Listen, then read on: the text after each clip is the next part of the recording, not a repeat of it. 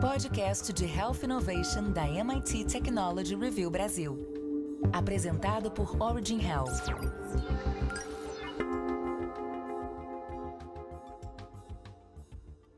Olá, bem-vindas e bem-vindos ao podcast de Health Innovation da MIT Technology Review Brasil, apresentado pela Origin. Eu sou Laura Murta estou com Camila Pepe e Jonas Sertório.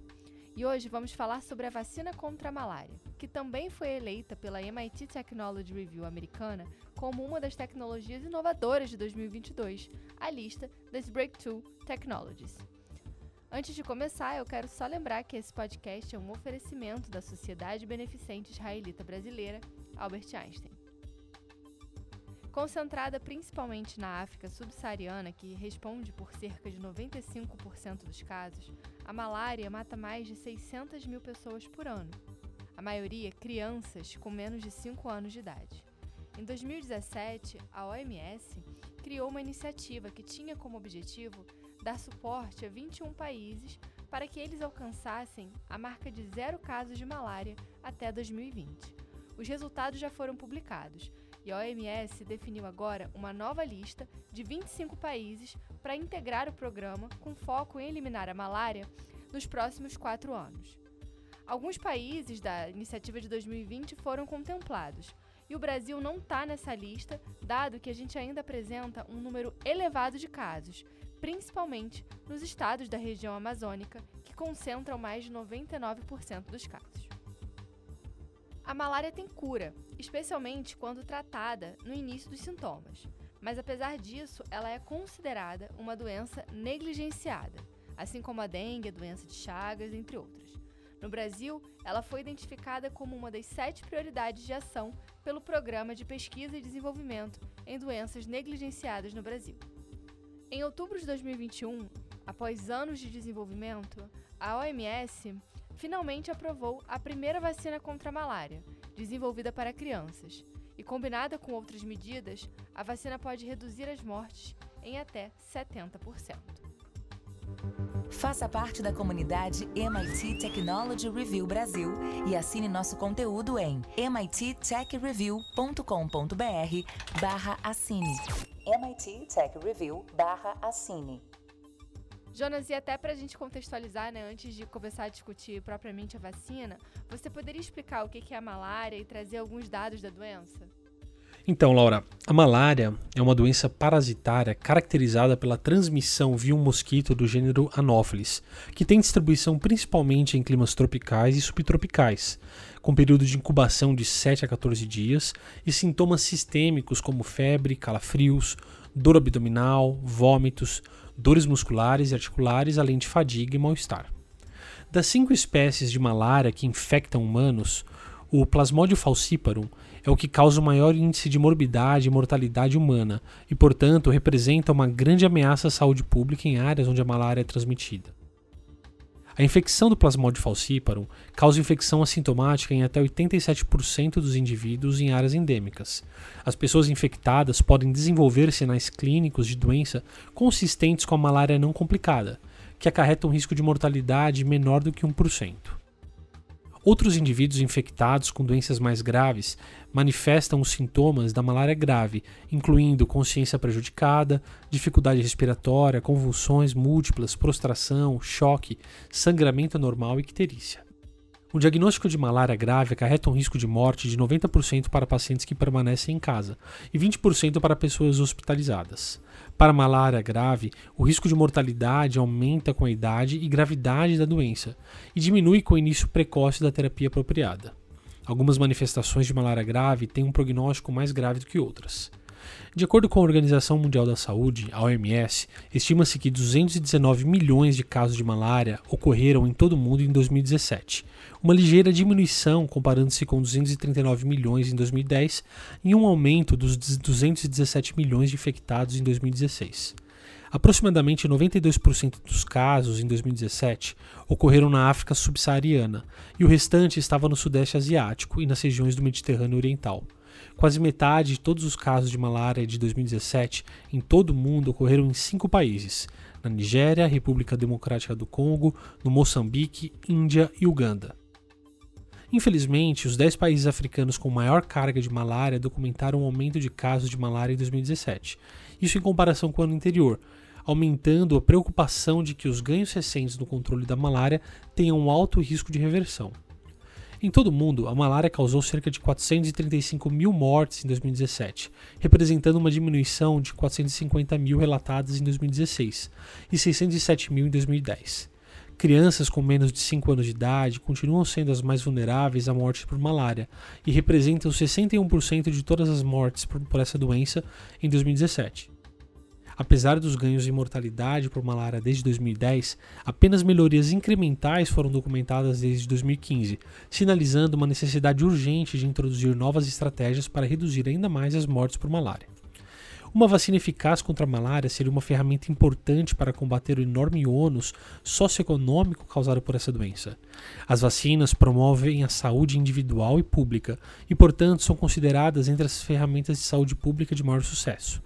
Após o fornecimento de água potável e saneamento, a vacinação contra doenças infecciosas foi a que mais contribuiu para a saúde pública em todo o mundo, isso em comparação com outras intervenções humanas. Agora, Camila, é, conta pra gente esse histórico sobre o desenvolvimento da vacina e também como ela funciona. Então, Laura, a vacina RTSS é uma vacina que atua contra o parasita da malária mais mortal do mundo e o mais prevalente na África. A vacina reduz significativamente a malária e a malária grave com risco de vida em crianças. E como você disse, ela foi recomendada pela OMS em outubro do ano passado. Apenas para esclarecer aqui, a forma de administração dessa vacina é, são de quatro doses que devem ser administradas a partir dos cinco meses de idade da criança. Essa recomendação da OMS ela foi baseada nos resultados de um programa piloto de vacina contra a malária que está em andamento em Gana, Quênia e Malawi, que atingiu mais de 800 mil crianças desde 2019. Até o momento, um total de 2,3 milhões de doses foram administradas por meio de programas de imunização de rotina. A demanda da comunidade pela vacina é forte e as evidências mostram que ela pode ser efetivamente entregue por meio de uma plataforma de imunização infantil de rotina. A introdução de vacinas é liderada pelo Ministério da Saúde em áreas de três países participantes, com apoio da Organização Mundial da Saúde e parceiros internacionais e nacionais, incluindo a GSK e a Unicef. Quando foi dada para essas mais de 800 mil crianças, a vacina teve uma eficácia de cerca de 50% contra a malária grave no primeiro ano, mas sua eficácia caiu ao longo do tempo. Mesmo assim, as autoridades de saúde pública estão muito entusiasmadas com a vacina, que está em teste desde 1987 como uma virada de jogo na África. Quando combinada com as outras medidas de controle da malária, espera-se reduzir as mortes por malária em até 70% em comparação com a taxa de mortalidade em crianças que recebem os medicamentos existentes. A vacina também tem um significado mais amplo. É a primeira vacina aprovada para uma doença parasitária. Os parasitas são organismos multicelulares complexos, com genomas 500 a 1000 vezes maiores do que os encontrados na maioria dos vírus e bactérias. Essa complexidade permite que eles sofram mutações de inúmeras maneiras quando desafiados pela resposta imune. Não. A vacina consiste em cópias de uma única proteína presente no parasita no início da vida, combinada com uma série de moléculas projetadas para disparar alarmes no sistema imunológico e catalisar a produção de anticorpos que protegerão potenciais hospedeiros contra os parasitas. Autoridades de saúde pública dizem que a aprovação provavelmente incentivará a inovação, Vacinas contra a malária de segunda geração, assim como vacinas para outras doenças parasitárias, já estão em andamento. Jonas, quais são os primeiros resultados clínicos observados com a vacina? Então, Laura, as principais conclusões do programa piloto sugerem a recomendação da OMS para a vacina RTSS contra a malária, com base em dados gerados a partir de dois anos de validação em clínicas de saúde infantil nos três países piloto. A introdução da vacina contra a malária em Gana, Quênia e Malawi, através dos serviços de vacinação infantil de rotina, resultou numa elevada aceitação da vacina e reafirmou seu perfil de segurança favorável. A vacina resultou em uma redução significativa nos casos de malária grave com risco de vida e também na hospitalização pediátrica com infecção por malária. As descobertas específicas incluem a viabilidade da entrega, uh, mostrando que a introdução da vacina é viável com base em uma boa e equitativa cobertura observada por meio de sistemas de imunização de rotina. Além disso, também foi possível alcançar as pessoas até aquele momento não alcançadas. A vacina aumenta a equidade no acesso à prevenção da malária. Os dados do programa piloto mostraram que mais de dois terços das crianças nos três países que não dormem sob um mosquiteiro estão se beneficiando da vacina RTSS. A sobreposição de diversas estratégias resulta em mais de 90% das crianças se beneficiando de pelo menos uma intervenção preventiva, quer seja os mosquiteiros tratados com inseticida ou a vacina contra a malária. Nas áreas onde a vacina foi introduzida, não houve diminuição no uso de mosquiteiros tratados com inseticida ou na redução na adoção de outras vacinas infantis. A vacina também é segura. Até o momento, mais de 2,3 milhões de doses da vacina foram administradas em três países africanos, e ela tem um perfil de segurança favorável. A vacina também gerou um alto impacto em ambientes de vacinação infantil, é, levando a uma redução significativa da malária grave mortal em cerca de 30%, mesmo quando introduzida em áreas onde as redes tratadas com inseticidas são amplamente utilizadas e há bom acesso ao diagnóstico e tratamento. Além disso, um estudo de modelagem mostrou que a vacina é altamente econômica em áreas de transmissão moderada e alta da malária. Outras evidências clínicas recentemente da, da vacina RTSS mostraram que a distribuição estratégica da vacina pouco antes da alta estação da transmissão da malária em áreas onde a malária é altamente sazonal pode otimizar o impacto e reduzir acentuadamente a mortalidade, especialmente quando combinada em outras intervenções recomendadas do controle da malária. Camila, a gente tem é, tratamento para malária e também outras medidas que podem ser adotadas, mas por que, que essa ferramenta adicional né, da vacina ela é tão importante nesse momento? Então, Laura, apesar do progresso considerável com o aumento de redes tratadas com inseticidas, implantação de abordagens de prevenção e a adoção de tratamento altamente eficaz, que já acontece desde os anos 2000, a malária continua a ser a principal causa de doença e morte infantil na África subsaariana. E a situação está piorando. De acordo com os dados mais recentes da Organização Mundial da Saúde, no Relatório Mundial da Malária de 2021, houve aumentos acentuados nos casos e mortes de malária em 2020. Cerca de 479 mil crianças africanas com menos de 5 anos morreram de malária em 2020, representando cerca de 80% das mortes por malária na região africana. Além disso, globalmente, aproximadamente 95% dos casos e 96% das mortes ocorreram na África subsaariana. A recomendação da OMS para o uso mais amplo da vacina RTSS contra a malária vem em um momento em que a Organização Mundial da Saúde e seus parceiros pediram novas ferramentas, incluindo vacinas contra a malária para ajudar a retomar os esforços de controle da doença. A adição da vacina às intervenções de controle da malária atualmente recomendadas poderia salvar dezenas de milhares de vidas anualmente e reduzir a mortalidade infantil na África. Quando usada em combinação com as medidas de prevenção existentes, a vacina vai acelerar o ritmo de progresso da malária na África e melhorar a saúde infantil, além de salvar vidas. A gente aqui ao longo do episódio falou muitas vezes sobre a participação, né, as recomendações da Organização Mundial de Saúde em todo esse processo de combate à malária.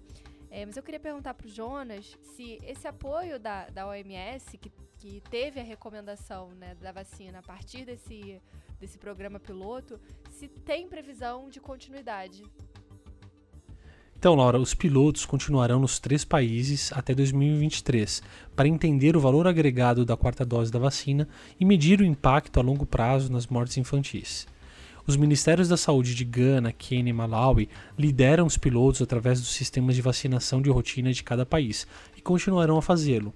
O programa piloto é coordenado pela OMS e apoiado por parceiros nacionais e internacionais, incluindo a PEF, a Unicef e a GSK, que está doando até 10 milhões de doses da vacina para o piloto. O financiamento para o programa piloto foi mobilizado por meio de uma colaboração sem precedentes entre três principais órgãos globais de financiamento da saúde: a Gavi Vaccine Alliance, o Fundo Global de Combate à AIDS, Tuberculose e Malária e a UNITAID. A vacina contra a malária, RTSS, é o resultado de 30 anos de investigação e desenvolvimento pela GSK através de uma parceria com a PEF, com apoio de uma rede de centros de investigação africanos. A Fundação Bill Melinda Gates forneceu financiamento para o desenvolvimento de estágios avançados da vacina entre 2001 e 2015. E para completar nosso papo, hoje estamos aqui com o Dr. Marcos Lacerda, médico infectologista e pesquisador da Fiocruz. Doutor Marcos, muito obrigada pela sua participação aqui no podcast. Obrigado pelo convite. Então, para começar, é, a gente sabe que tem muitas vacinas contra a malária que estão sendo discutidas, mas a gente queria entender como essa vacina que a gente comentou aqui no episódio, que é RTSS, se encaixa no, no atual cenário global. Ela pode ser usada em todos os lugares que são endêmicos para a malária? É importante lembrar da história da vacina da malária, talvez seja a doença contra a qual a gente busca uma vacina há mais tempo, né? São provavelmente aí mais de 120 anos em que a humanidade tenta descobrir uma vacina, porque é uma doença é, bastante letal, né? E bastante conhecida há muito tempo de todos nós das áreas tropicais. E a curiosidade da malária, como outras doenças, é que a imunidade natural dela já não é perfeita. Ou seja, uma pessoa que pegue malária uma vez, ela pode pegar a segunda, a terceira, a quarta, a quinta vez. Então, a própria natureza sinaliza para gente que desenvolver imunidade contra a doença não é uma tarefa fácil, porque a própria doença, ou seja, o próprio parasito, tem dificuldade em induzir essa imunidade. É diferente de sarampo, né? No caso do sarampo, você pega uma vez e a imunidade que você desenvolve é tão boa que você não pega sarampo de novo ao longo da vida. Então, esse sempre foi um desafio e várias tentativas aconteceram ao longo desse tempo, porque esse parasito também tem várias formas. Ele tem uma forma que o mosquito coloca dentro da gente, é, essa forma vai até o fígado e se desenvolve em outras formas, e a partir dali, 15 dias depois, outras formas vão para o sangue fazendo a doença clínica. Então, o maior debate da vacina da malária era contra qual forma se queria desenvolver uma vacina. E é, no século passado, né, dois brasileiros é, que foram para a Universidade de Nova York, o casal Nussensweig, é, conseguiram então descrever uma proteína que ficava naquela forma que o mosquito inocula na gente, que é o esporozoito. E eles descreveram essa proteína lá na Universidade de Nova York, chamada proteína circunesporozoíta. E a partir dali eh, se identificou que um anticorpo contra aquela forma era um anticorpo que valia a pena ser investido. Então se investiu muito tempo, muito, muito dinheiro, até que essa vacina RTSS foi em 84, uh, houve, o, digamos, o protótipo dela feita com a ajuda do exército americano e já da, da GlaxoSmithKline, né, que, é o, que é a indústria farmacêutica hoje que produz a vacina. Essa vacina teve problemas de imunidade até que se desenvolveu a vacina de hepatite B. E aí eles decidiram colocar então essa proteína dentro da mesma cápsula que envolvia o vírus da hepatite B. Então, foi a tecnologia da, da, da vacina para hepatite B que facilitou o desenvolvimento da RTSS. E aí vários estudos começaram, chegou-se a, a, um estudo de fase 3, que digamos é o, é o, é o último estudo, que incluiu mais de 15 mil crianças na África, e naquele momento o que se observou é que a vacina tinha uma proteção para crianças é, que não era muito, muito grande, né? Quer dizer, você prevenia a malária em cerca de 30% das crianças, mas você prevenia a morte em quase metade delas. Então, apesar de não ser a vacina ideal, quando a gente olha hoje, por exemplo, para a vacina de de Covid-19, todo mundo está esperando aí uma eficácia de, de 100%, né? A gente é muito exigente com vacina, a gente quer ser vacinado e não pegar a doença nunca mais. No caso desta vacina, então, ela foi desenhada para áreas onde se tem uma transmissão muito alta e uma mortalidade muito alta. Então, objetivamente respondendo a sua pergunta, é, é, é, muito difícil usar uma vacina que tenha 30% de eficácia contra a, a doença não grave e 50% de eficácia contra a doença grave. E isso só pode acontecer nas áreas que tem Plasmodium falciparum, né? É, o mundo tem quatro, cinco tipos de, de, espécies que acometem o homem, mas a malária falciparum é aquela mais letal, é aquela que de fato causa ainda algumas centenas de milhares de mortes, especialmente na África. Então, depois que essa fase 3 aconteceu, a OMS solicitou que estudos de implementação acontecessem, e isso aconteceu agora, recentemente, inclusive pegando um período da pandemia de Covid-19. E a observação é que naquelas áreas em que muitas crianças ainda morriam, ou seja, que tinham uma transmissão muito alta, e em uma área de plasmodium falciparum, que é o caso da África, uh, houve um benefício da vacina, ela evitou muitas mortes. Né? Agora, se você vai para um país onde a malária que predomina é malária vivax, como é o caso da maior parte dos países da América do Sul e em específico do Brasil, que tem aí 85% de malária vivax, essa vacina de fato não, tem, não teria nenhum impacto, né? Uh, e a nossa transmissão não é tão alta. Na verdade, eh, só 25% dos casos são em crianças, a maior parte é em adultos, e essa vacina ela não tem uma indicação para adultos. Então, é uma vacina que pode-se dizer que foi um grande avanço, porque foi a primeira vacina aprovada, registrada e hoje recomendada pela OMS, mas ela ainda está muito longe de ser aquela vacina que se esperaria com uma maior eficácia ou que pudesse ser usada no mundo inteiro. Agora, começar a usar a vacina é um grande passo, porque o que vai se aprender vai certamente fazer com que a gente consiga fazer melhorias nessa ou em outras vacinas para atingir o objetivo de uma proteção maior. Muito bom, doutor Marcos. Muito obrigada pelas explicações, está super claro para a gente até agora. É, eu queria aproveitar que você mesmo comentou falando que é uma doença que a gente já conhece há bastante tempo, o burden, o tamanho e como ela comete pode é, prejudicar né, a população como um todo. É, mas tem esse, esse gap, né? Até a a gente ter alguma vacina que possa ser utilizada pela população.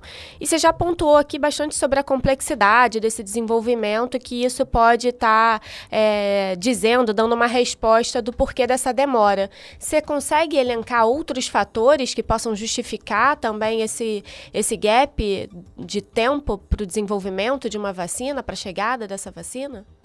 É, eu, acho que esse é um comentário interessante e oportuno para que o mundo consiga entender o que a gente chamava, e ainda chama, né, de doenças da pobreza, ou doenças chamadas negligenciadas. Esse tipo de produto, né, como uma vacina para malária, ele dificilmente tem um lucro substancial como outras doenças, né?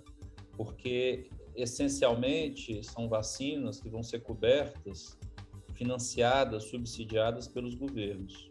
Então, nenhuma empresa vai poder fazer um lucro uh, absurdo nessa vacina, até por uma questão ética, e isso diminui o interesse das empresas no desenvolvimento desse tipo de produto. Né?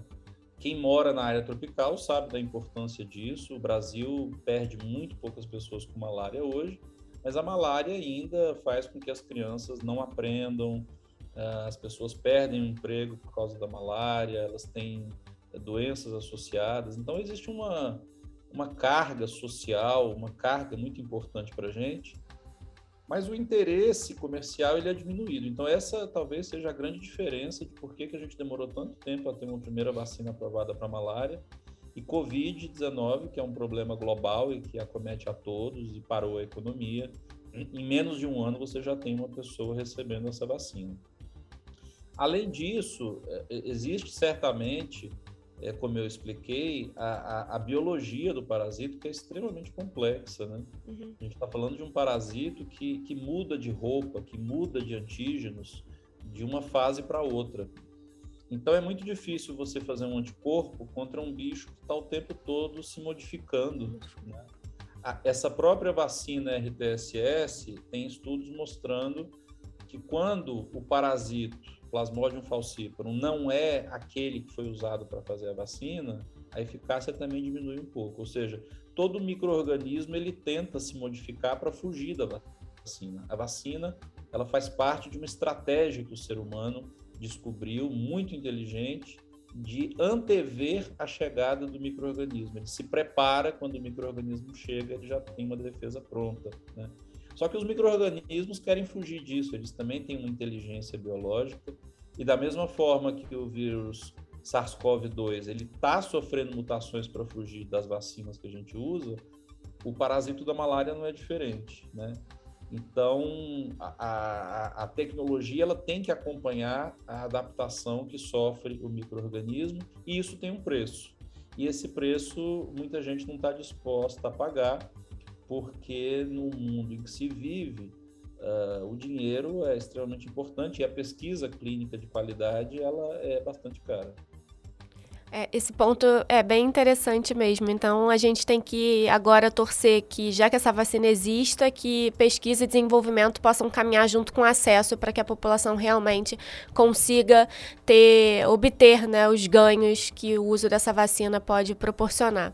É, eu acho que esse é o grande desafio agora. Você tem uma vacina licenciada, uh, que ainda é subsidiada pela GSK, mas é o momento de saber se ela vai conseguir chegar nos lugares onde é mais necessária, né?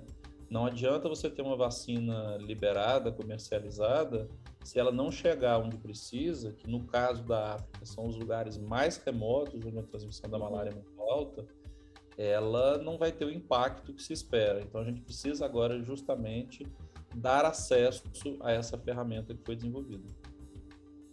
Perfeito, e é muito interessante. A gente discute muito aqui no podcast sobre doenças raras, sobre oncologia, sobre inovação, e hoje poder discutir um pouco, né, tecnologia e doenças negligenciadas. Doutor Marcos, muito obrigada pela sua participação. Foi ótima essa conversa. De nada, meninas.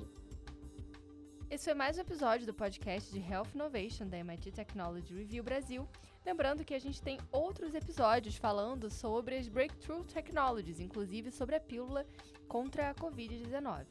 Não deixe de ouvir no seu aplicativo de preferência. Semana que vem temos mais um episódio e eu espero você. Até lá! Você ouviu o podcast de Health Innovation da MIT Technology Review Brasil, apresentado por Origin Health. A maior publicação de biotecnologia e saúde no mundo, agora no Brasil.